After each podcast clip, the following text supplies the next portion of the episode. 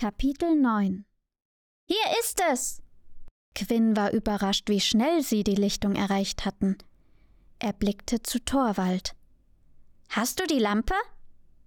Torwald verschwand hinter einem großen Wildbeerenbusch und holte eine kleine Talglampe hervor. Dein Lakai stets zu Diensten, sagte er mit einer angedeuteten Verbeugung. Jeder Lakai befolgt Befehle besser als du, entgegnete Quinn glucksend. Er entzündete die Lampe und bewegte sie dreimal im Kreis. Das Zeichen für Marten. Nun gilt es wohl zu warten. Quinn ließ sich mit einem Seufzer am Fuße eines Baumes nieder. Was genau hast du im Kloster angestellt? Torvald seufzte. Ich habe die Tür zum Kreisgang vorsichtig geöffnet, und glücklicherweise war der gesamte Hof über und über mit Büchern, Schriftrollen und weiß der Waldschrat was noch allem übersät.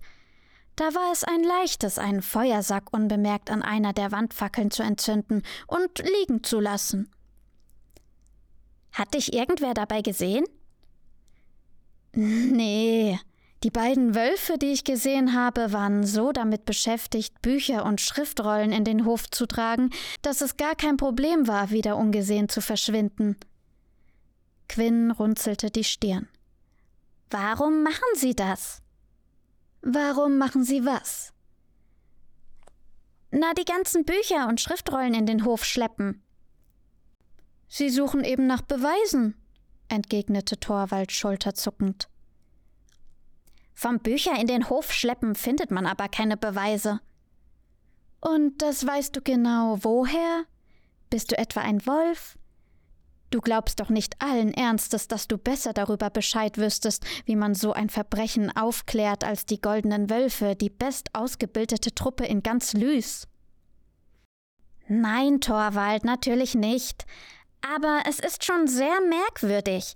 Allein wie leicht wir in das Kloster gekommen sind, kommt mir seltsam vor. Leicht, stieß Torwald erstaunt hervor. Tut mir leid, wenn dir die drei Mal nicht gereicht haben, bei denen die Wölfe uns fast erwischt hätten. Anstatt dir Gedanken über das Vorgehen der Wölfe zu machen, solltest du dir lieber mal Gedanken um deine Runen machen. Er schnalzte ungehalten mit der Zunge. Wenn du nicht bald deine Magie in den Griff bekommst, dann bringst du uns früher oder später noch um, fügte Torwald trocken hinzu. Quinn blickte starr zu Boden. Er wusste nur zu gut, dass er unbedingt Herr seiner Magie werden musste, wenn er sie nicht alle in Gefahr bringen wollte. Aber wie? Er hatte gewusst, dass der Bandzauber über Gorka die Kraft des Mondes abgeschirmt hatte – aber nie hätte er für möglich gehalten, wie anders sich seine Magie jenseits des Bands anfühlen würde. Von der dunklen Magie ganz zu schweigen. Quinn brauchte die Hilfe seines Meisters. Ohne Marten würde er es nicht schaffen. Er machte sich da nichts vor.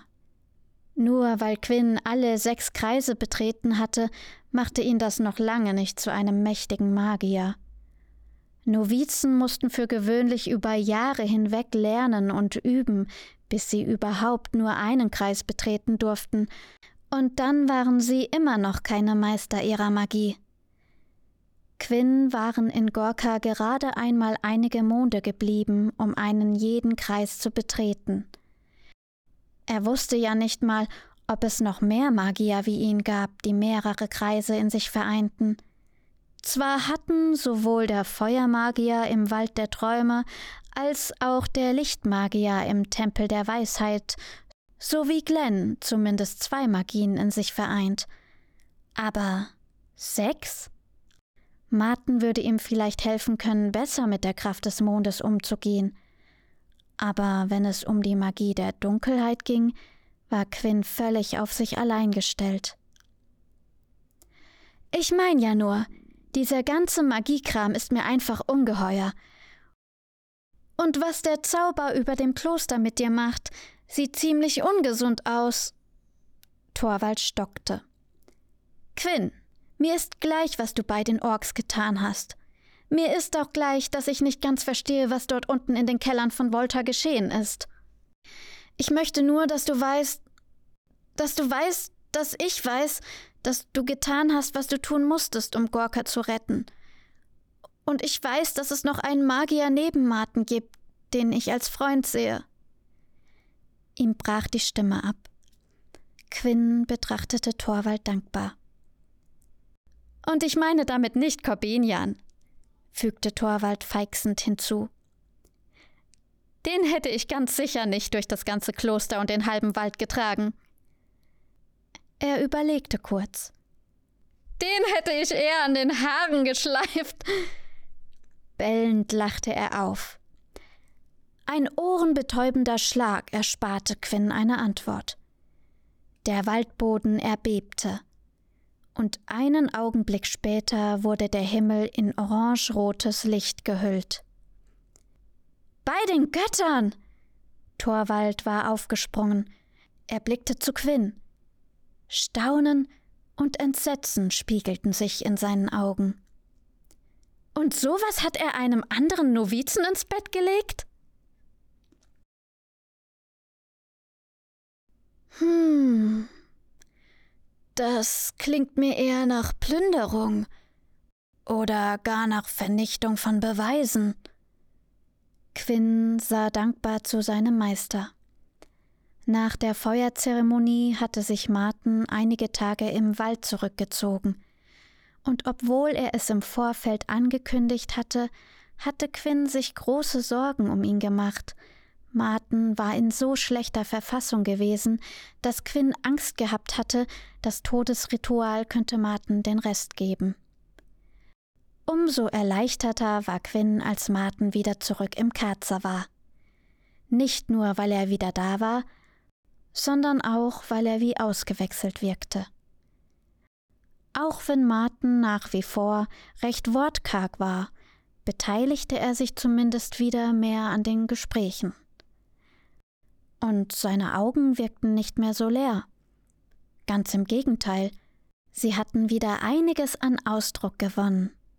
Als er sich nun sogar in ihre Unterhaltung über den Einbruch ins Kloster einmischte, machte Quinns Herz einen kleinen Freudenhüpfer. Für diesen kleinen Augenblick fühlte es sich fast wieder so an wie früher. Quinn grinste Torwald herausfordernd an. Siehst du, ich bin nicht der Einzige, der die Vorgehensweise der Wölfe merkwürdig findet. Maki hatte in weiser Voraussicht ihren kleinen Becher vom Tisch gepflückt und fest an sich gedrückt, als Torvalds Faust auf die Tischplatte niedersauste. Martin ist genauso wenig ein Wolf wie du. Aber warum klammert ihr euch daran überhaupt so fest? Unser Vorhaben ist geglückt, und nur das zählt. Die goldenen Wölfe haben nun keinen Grund mehr hier zu bleiben und werden ihre Zelte wieder abbrechen. Das heißt, wir sind sie endlich ein für allemal los. In stiller Übereinkunft wechselten Quinn und Martin einen Blick. Keiner von ihnen wollte weiter darauf eingehen, zumindest nicht zu diesem Zeitpunkt. Es gab dringliche Angelegenheiten, die ihre Aufmerksamkeit verlangten. Und die goldenen Wölfe gehörten im Augenblick nicht dazu.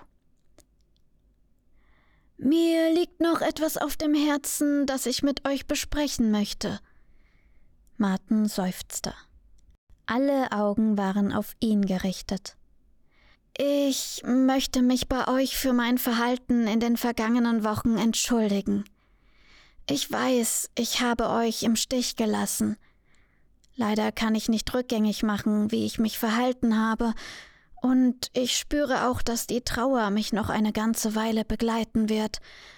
Aber ich werde mich nicht mehr von ihr lähmen lassen, wie ich es so lange getan habe.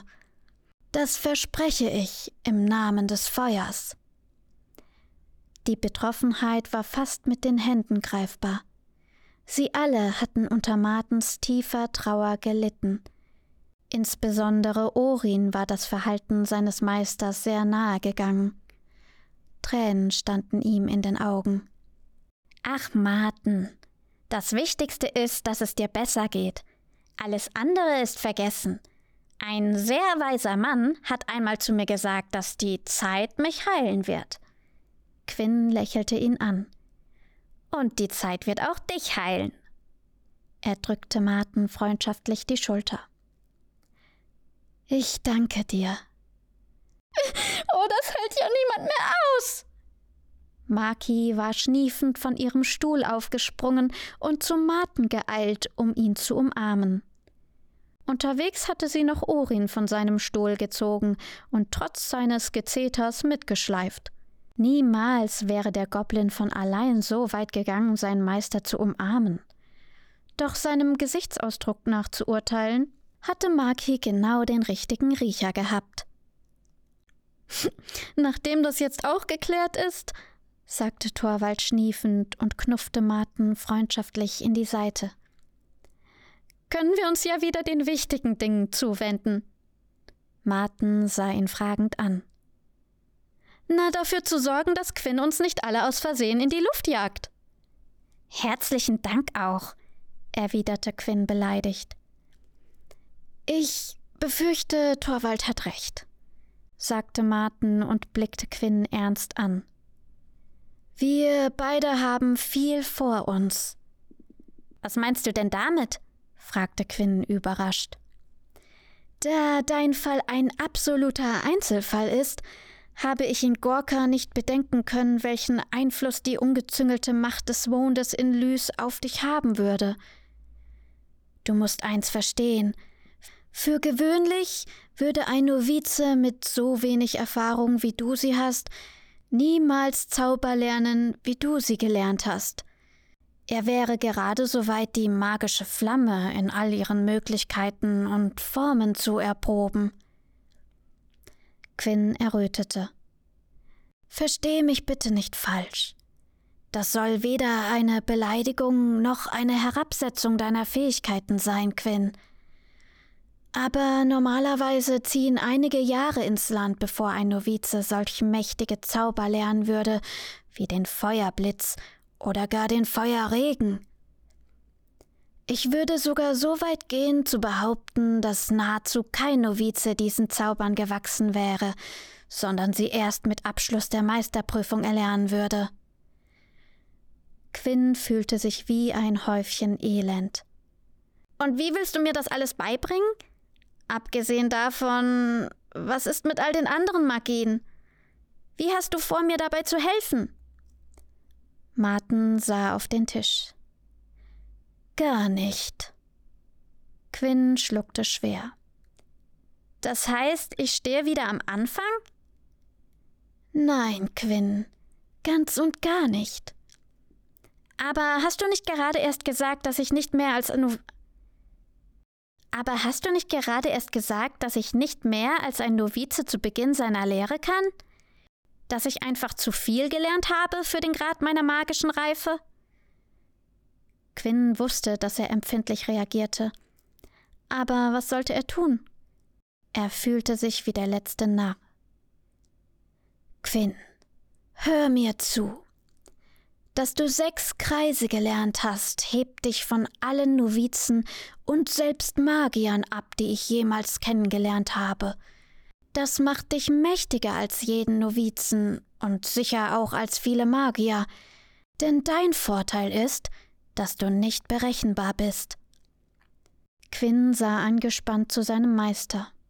Wenn ein Feuermagier gegen einen anderen Feuermagier kämpft, dann entscheiden Reife, Wissen oder List über Sieg und Niederlage. Je mehr Magie du nutzt, desto mehr wächst deine Macht an. Ist wie beim Kämpfen. Wer nicht in Übung bleibt, wird schmächtig wie die Magier. Martin sah Torwald stirnrunzelnd an. Danke für deine überaus hilfreiche Erläuterung. Er wandte sich wieder Quinn zu. Wenn ein Feuermagier dich angreift, weiß er nicht, wie du reagieren wirst. Wirst du mit einem Feuerzauber antworten oder wirst du mit einem anderen Zauber antworten?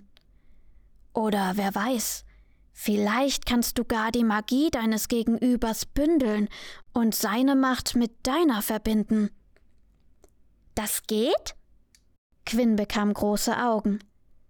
Martin zuckte mit den Achseln. Ich weiß es nicht, Quinn. Niemand weiß das. Du bist eine Erscheinung, die es so noch nie gegeben hat. Zumindest nicht, soweit wir wissen.